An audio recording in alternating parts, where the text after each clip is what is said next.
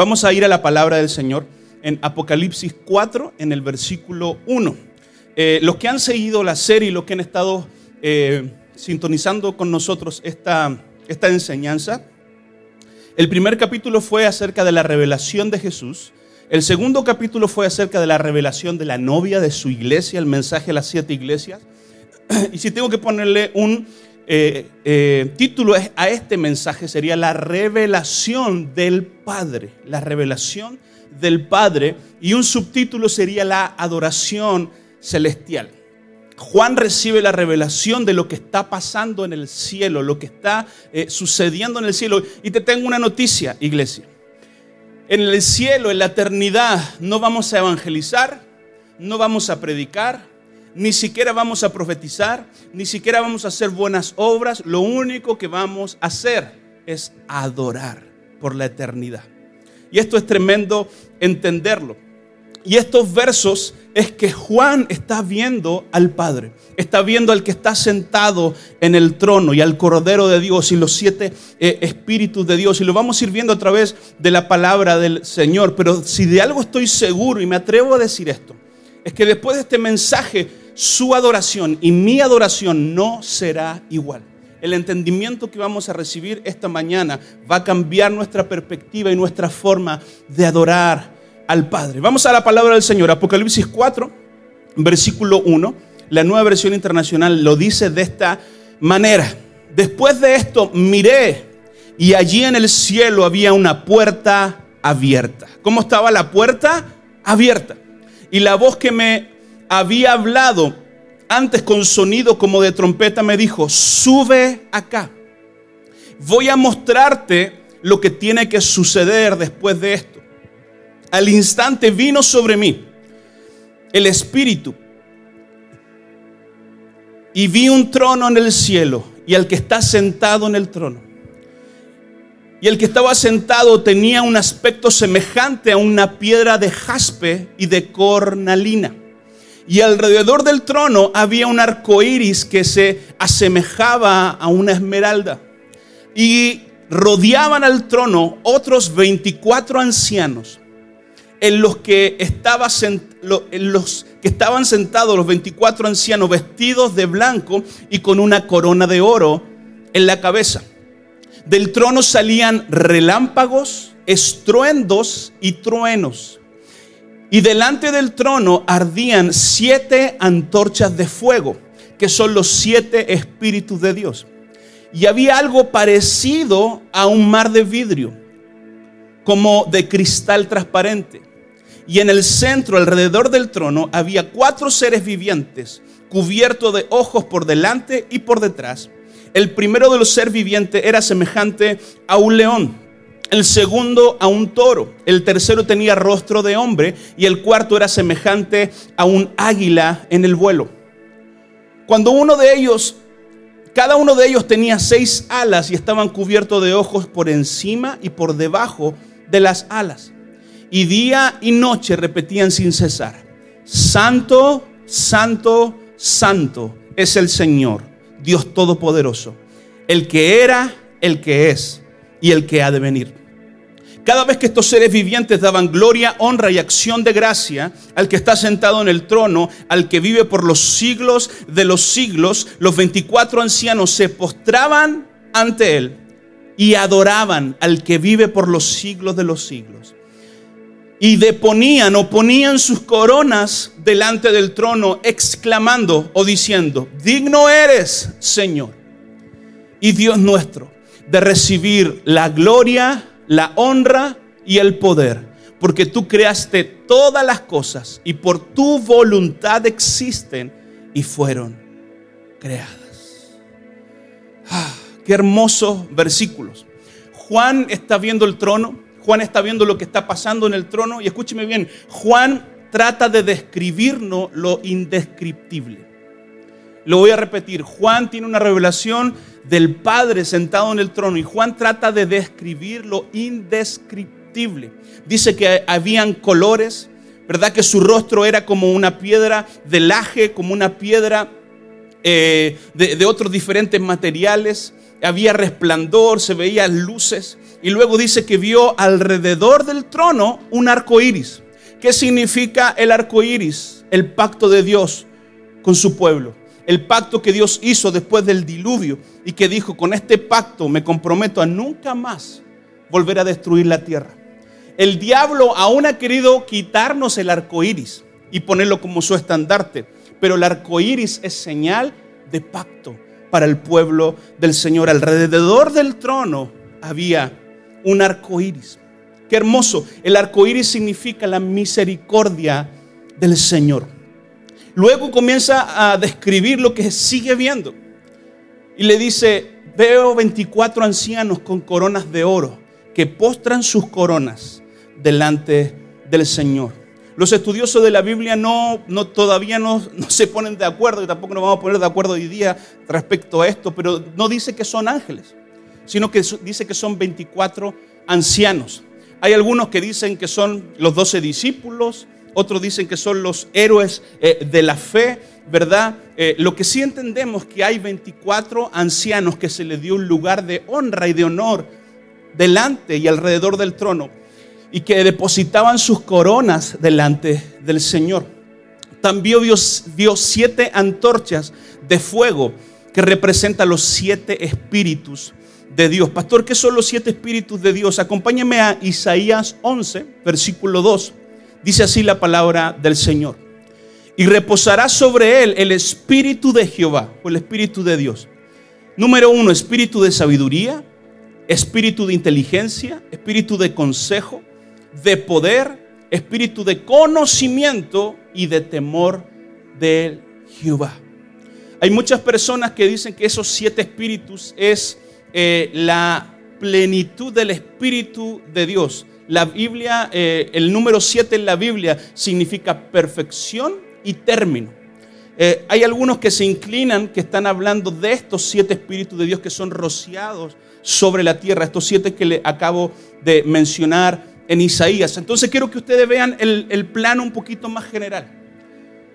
24 ancianos, los siete espíritus de Dios, los cuatro seres vivientes que la Biblia dice que tenían ojos por delante y ojos por detrás. Eh, lo que yo pude entender a través de la palabra del Señor, ¿qué significa estos eh, seres angelicales con alas y con ojos por delante y ojos por detrás? creo que el Señor nos quiere dar un principio aquí. Como líderes siempre tenemos que estar poniendo nuestros ojos en el Señor y nuestros ojos en la gente. Nuestros ojos en lo eterno y nuestros ojos también en lo que está pasando a nuestro alrededor. Ellos tenían ojos por delante y ojos por detrás. Habla de gente que ve más de lo normal. Y me atrevo a decir esto, cuando nos acercamos al trono. Cada vez que nos acercamos al trono, vamos a ver más claramente.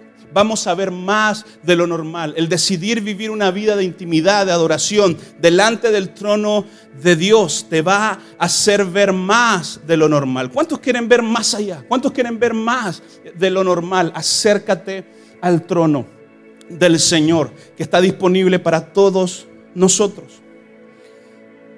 ¿Y sabe lo que me habla este cuadro? ¿Sabe lo que me está diciendo Dios aquí? Es el corazón del Padre revelándonos en estos versos. ¿Y cuál es el corazón de Dios? Que Dios no reina solo. Dice, y reinaremos con Él. El diseño de Dios es trabajar en equipo.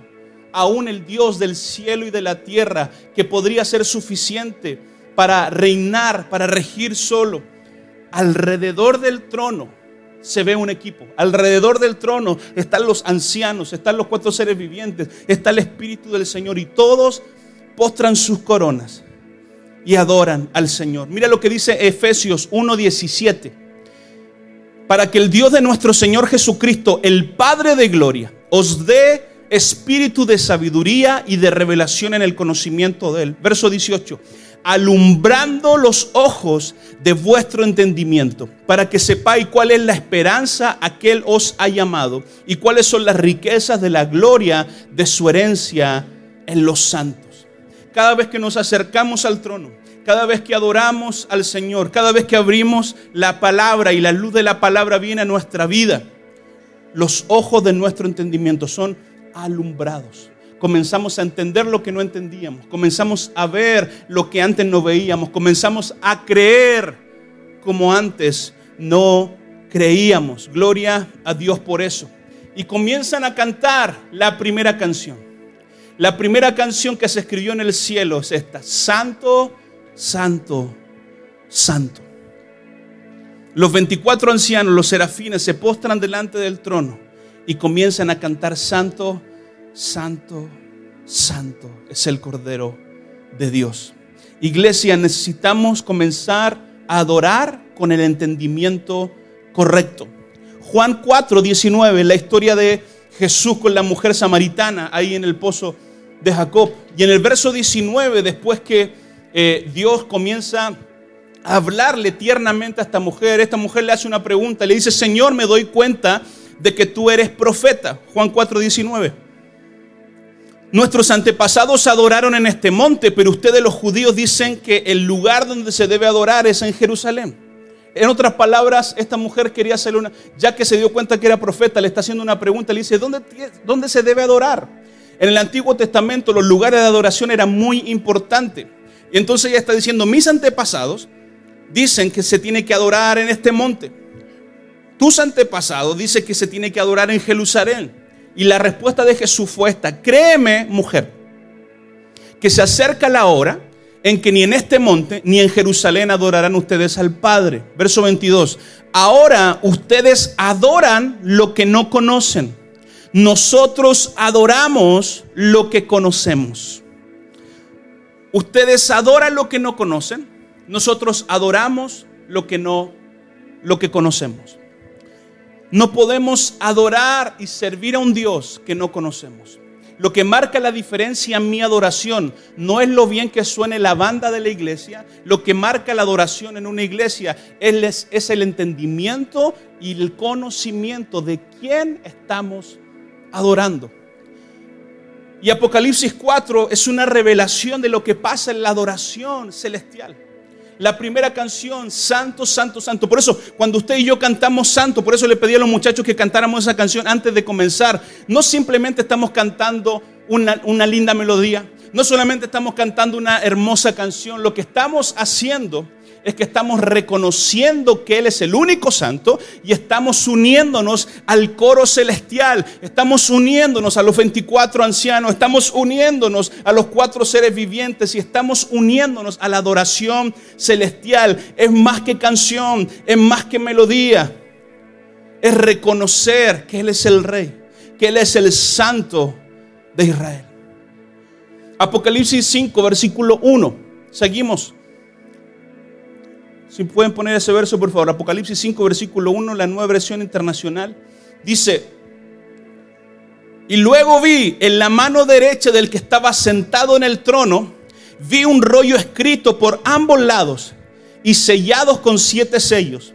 También vi un ángel poderoso que proclamaba a gran voz, ¿quién es digno de romper los sellos y de abrir el rollo?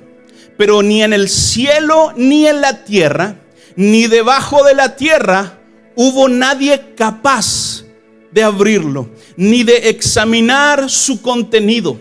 Y lloraba yo, está hablando Juan, y lloraba yo mucho, porque no se había encontrado nadie que fuera digno de abrir el rollo ni de examinar su contenido. Escúcheme bien y póngame atención porque está a punto de, de pasar una de las cosas más relevantes e importantes en la Biblia. Juan comenzó a llorar porque vio al que está sentado en el trono que en su mano derecha tenía el libro que estaba con siete sellos, pero no encontró nadie capaz de abrir el libro. Escúcheme bien, ni en el cielo, ni en la tierra, ni debajo de la tierra. Y, esta eh, serie no significa de descifrar qué son los siete sellos, de descifrar qué, está escrito en el libro, pero lo que sí podemos entender, y estoy tan certero en lo que te voy a decir, que Juan comenzó a llorar, porque no encontró nadie en el cielo. Escúcheme bien, nadie de los doce apóstoles era capaz de abrir el libro. Ni Elías, ni David, ni Abraham, ni Jacob. Nadie en el cielo fue capaz de abrir el libro. Nadie en la tierra fue capaz de abrir el libro. Ningún ministerio, por más grande que sea, fue capaz, fue digno de abrir el libro. Y comenzó a llorar. Juan comenzó a llorar porque veía gloria y veía desastre. Veía eh, trigo y veía cizaña. Veía cosas que estaban pasando buenas y veía cosas que estaban pasando mal. Entonces él comenzó a llorar y dijo, ¿quién es digno de abrir el libro? Pero uno de los ancianos me dijo, deja de llorar, ya que el león de la tribu de Judá, la raíz de David, ha vencido él sí puede abrir el rollo y sus siete sellos. Entonces vi en medio de los cuatro seres vivientes y del trono y los ancianos a un cordero que estaba de pie y que parecía haber sido sacrificado. Tenía siete cuernos y siete ojos, que son los siete espíritus de Dios enviados por toda la tierra. Se acercó y recibió el rollo de la mano derecha del que está sentado en el trono. Iglesia amada, estamos leyendo el acontecimiento, uno de los acontecimientos más importantes después de que Jesucristo fue crucificado. Yo creo que en el salón celestial, cuando Juan está viendo esta imagen, ve al Padre, ve al Hijo, ve al Espíritu Santo, ve a los cuatro seres vivientes y ve el libro, que es la estrategia, ve el libro, que es lo que va a acontecer y la próxima eh, sesión o el próximo domingo voy a hablar acerca de eso. Pero él comienza a llorar porque nadie había sido digno. Entonces yo creo que no lo dice la Biblia, pero un poquito eh, ayúdeme a interpretar quizás lo que pasó. Yo creo que buscaron en el cielo, buscaron en la tierra, aún buscaron debajo de la tierra, no se halló nadie digno, no se halló nadie capaz de ejecutar el plan que estaba en el libro. Y yo creo que Jesús vio al Padre y le dijo, Padre, yo voy otra vez. Y le dijo, Padre, yo voy a ir por segunda vez. Yo soy digno porque me he ganado el derecho, porque fui, me sacrifiqué, al tercer día resucité Padre, déjame ir otra vez. Y en esto que estamos viendo es el acto más profético que comienza con el inicio del regreso de Cristo a la tierra. En estos versos, Él tomó el libro, desató los sellos y la Biblia dice que cuando Él tomó el libro, todos se postraron y adoraron. Y ya la canción cambió no era simplemente santo, santo, santo. Se acercó y recibió el rollo de la mano derecha del que estaba sentado en el trono. Y cuando lo tomó, los cuatro seres vivientes y los 24 ancianos se postraron delante del cordero. Cada uno tenía arpa y copa de oro llenas de incienso, que son las oraciones del pueblo de Dios. Y entonaban este nuevo canto.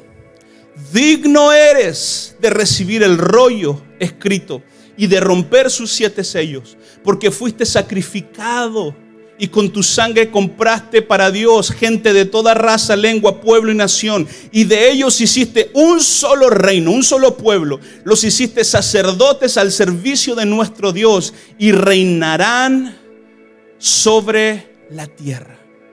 Luego miré y oí una voz de ángeles que estaba alrededor del trono de los seres vivientes y de los ancianos. El número de ellos era millares de millares de millones de millones. Y cantaban con todas sus fuerzas. Digno es el Cordero que ha sido sacrificado de recibir el poder, la riqueza, la sabiduría, la fortaleza y la honra, la gloria y la alabanza. Y oí cuánta criatura, escúcheme bien, hay en el cielo, en la tierra y debajo de la tierra y en el mar.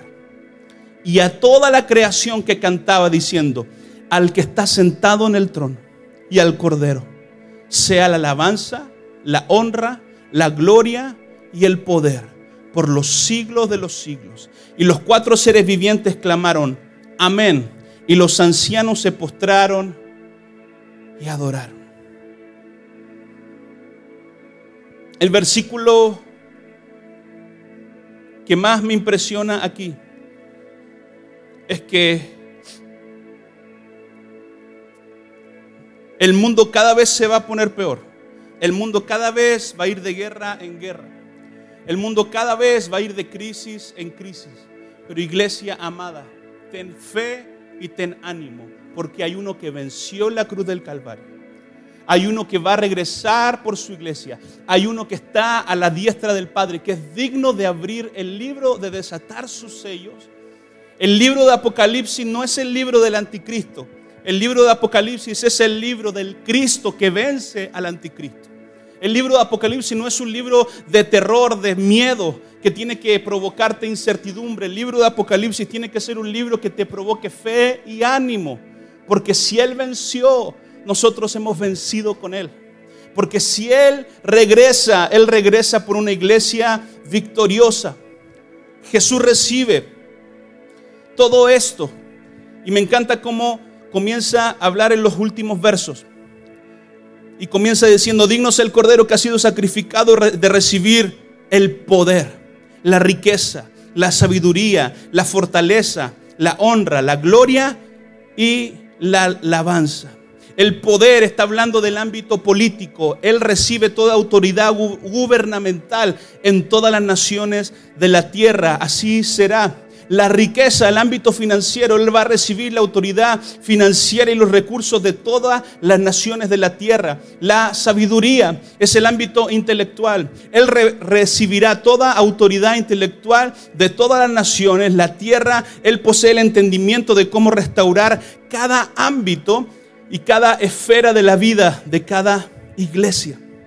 Fortaleza el ámbito físico y laboral. Él recibe toda autoridad física eh, y laboral en todas las naciones de la tierra. Él recibe el fruto del trabajo de todos los habitantes a nivel global y mundial. La fuerza laboral y global será usada meramente para los propósitos divinos del Señor. Gloria ámbito espiritual. Él recibe toda la autoridad espiritual de todas las naciones de la tierra. Él recibe la autoridad para impartir el poder del Espíritu Santo y la gloria de Dios como así le plazca. Honra el ámbito relacional. Él recibe toda la autoridad relacional de todas las naciones de la tierra. Él será el hombre más respetado. La Biblia dice que Él es el deseado de las naciones bendición y alabanza, el ámbito social. Él recibe toda la autoridad social de todas las naciones. Las naciones le bendecirán.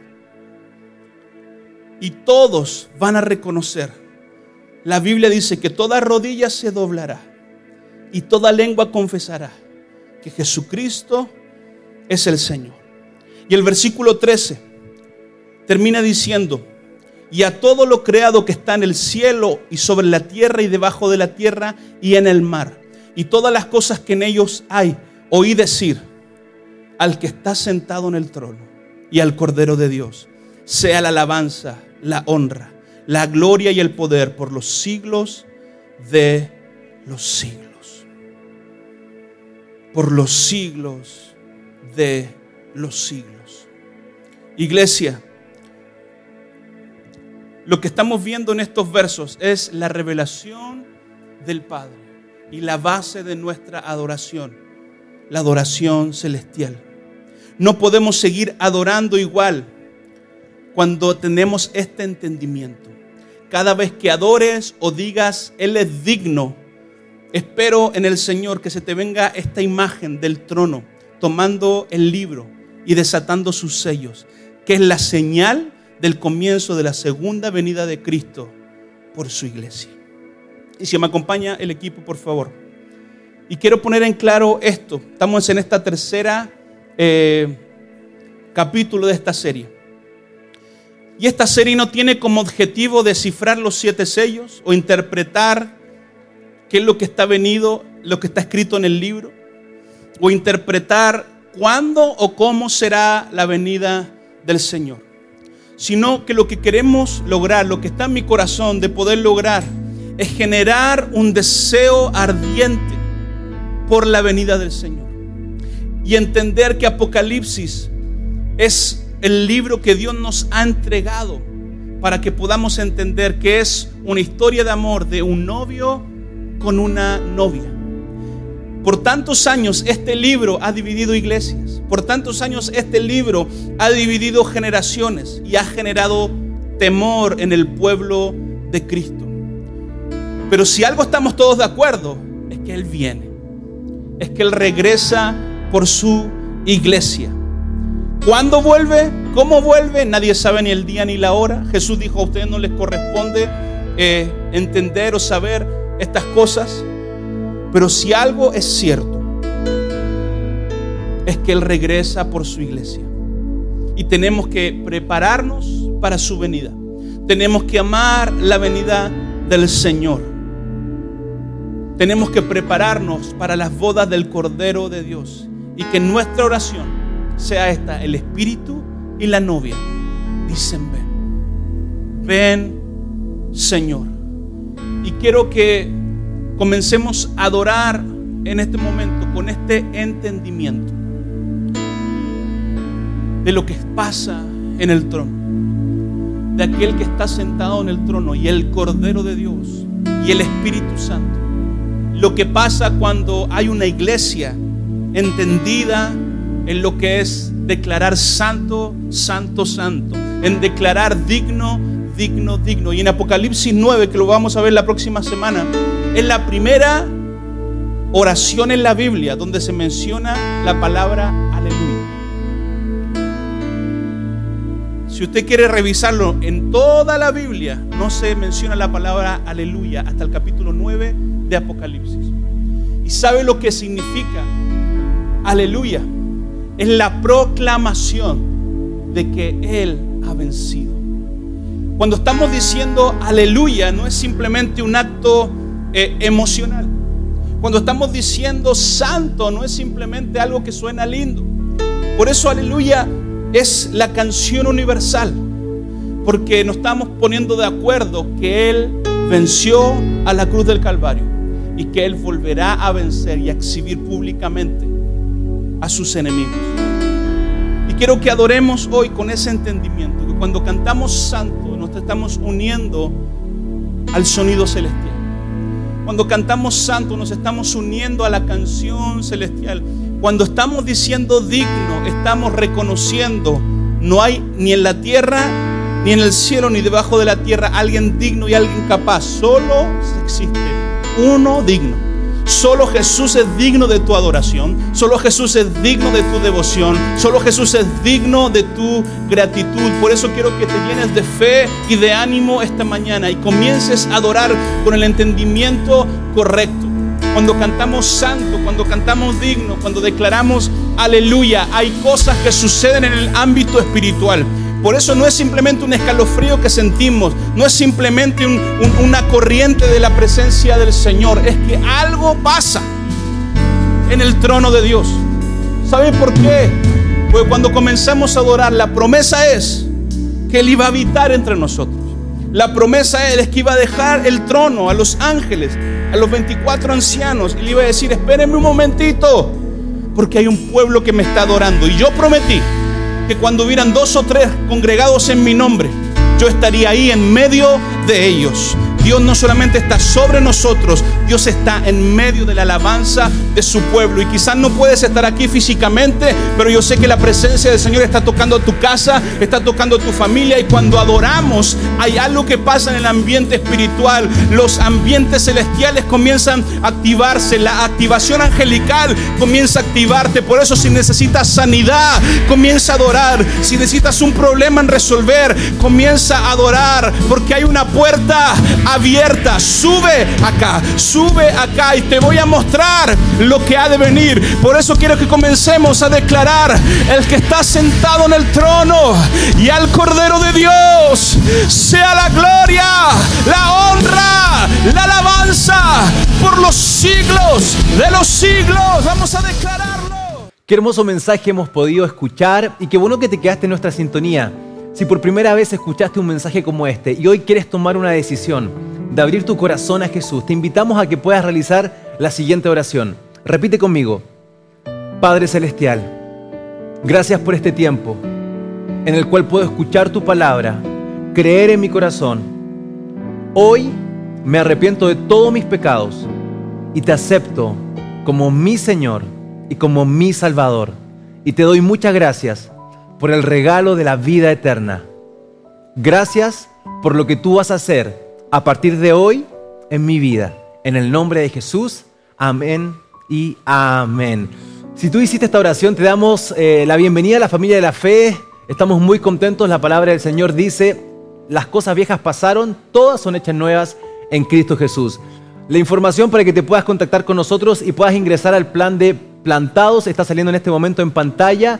Ven, ingresa y sé parte de lo que Dios está haciendo en la iglesia de Cristo, tu única esperanza. Bendiciones.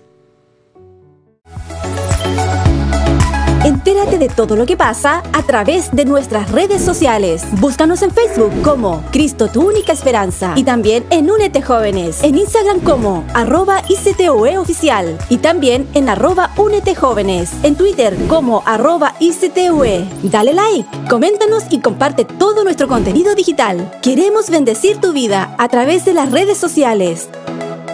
Somos Cristo tu única esperanza y ocupamos todos los medios para proclamar la palabra de Dios.